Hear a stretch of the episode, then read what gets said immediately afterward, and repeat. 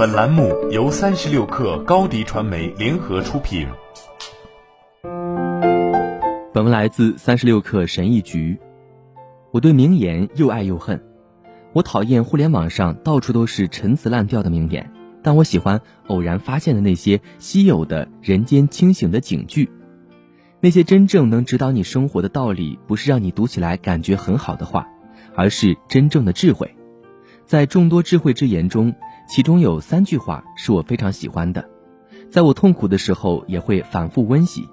这些名言并不是空洞的安慰之词，而是教你以更好的视角和深刻的见解来应对低谷。这三句话总是能让我感觉好一些。我希望对你也一样。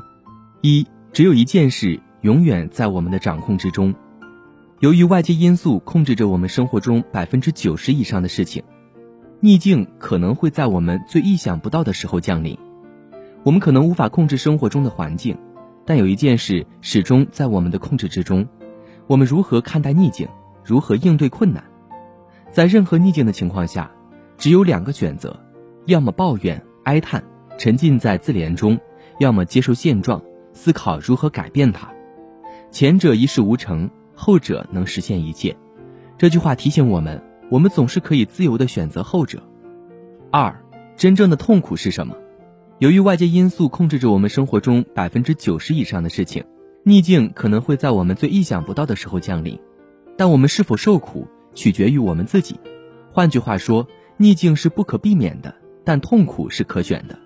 这是斯多葛学派的主要信条之一。我最近患了严重的偏头痛，这种想法大大减轻了我的痛苦。我没有抓着头痛苦的挣扎，而是设法平静地坐在椅子上。同样的，我第一次与失眠擦身而过时，把我逼到了精神崩溃的边缘。但第二次，我坚持了下来。这句话不仅能应对身体上的痛苦，还能应对精神上的痛苦。面对痛苦，你总能从这句话中找到慰藉。要理解的关键是，你并不是在试图忍受痛苦。而是在一开始就选择不去痛苦，就像在激烈的战斗中，你不再是一名士兵，而是一个遥远的观察者。一开始你需要锻炼自己这种思维方式，但随着时间的推移，当它进入到你的潜意识后，就会变得更容易了。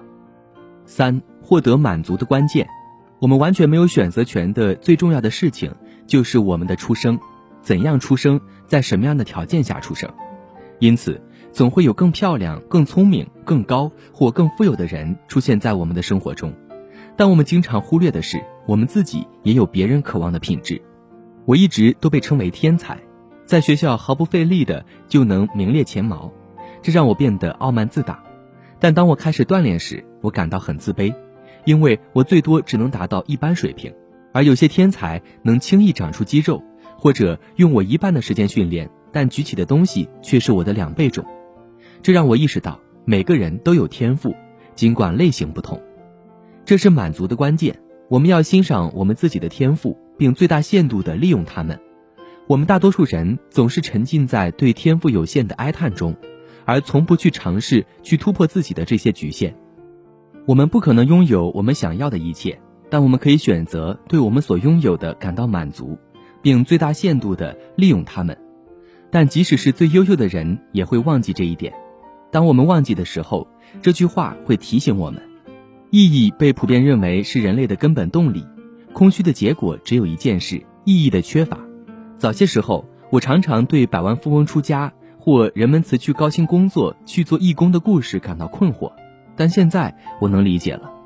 奢侈、金钱、高社会地位或其他任何东西都无法弥补意义的缺失。早些时候。我对成功的看法是迅速攀登职业阶梯，赚大钱，开豪车。但是现在，我想说，我正常生活是完美的。我喜欢朝九晚五，喜欢去健身房，喜欢写作，喜欢与我的朋友交谈，喜欢坐在沙发上看书。我从来没有这么开心过。毕竟，幸福是寻找意义的直接结果。从你所做的每一件事中寻找意义，只做你能从中找到意义的事。这样，你的生活就不会再感到空虚，幸福也会随之而来。好了，本期节目就是这样，下期节目我们不见不散。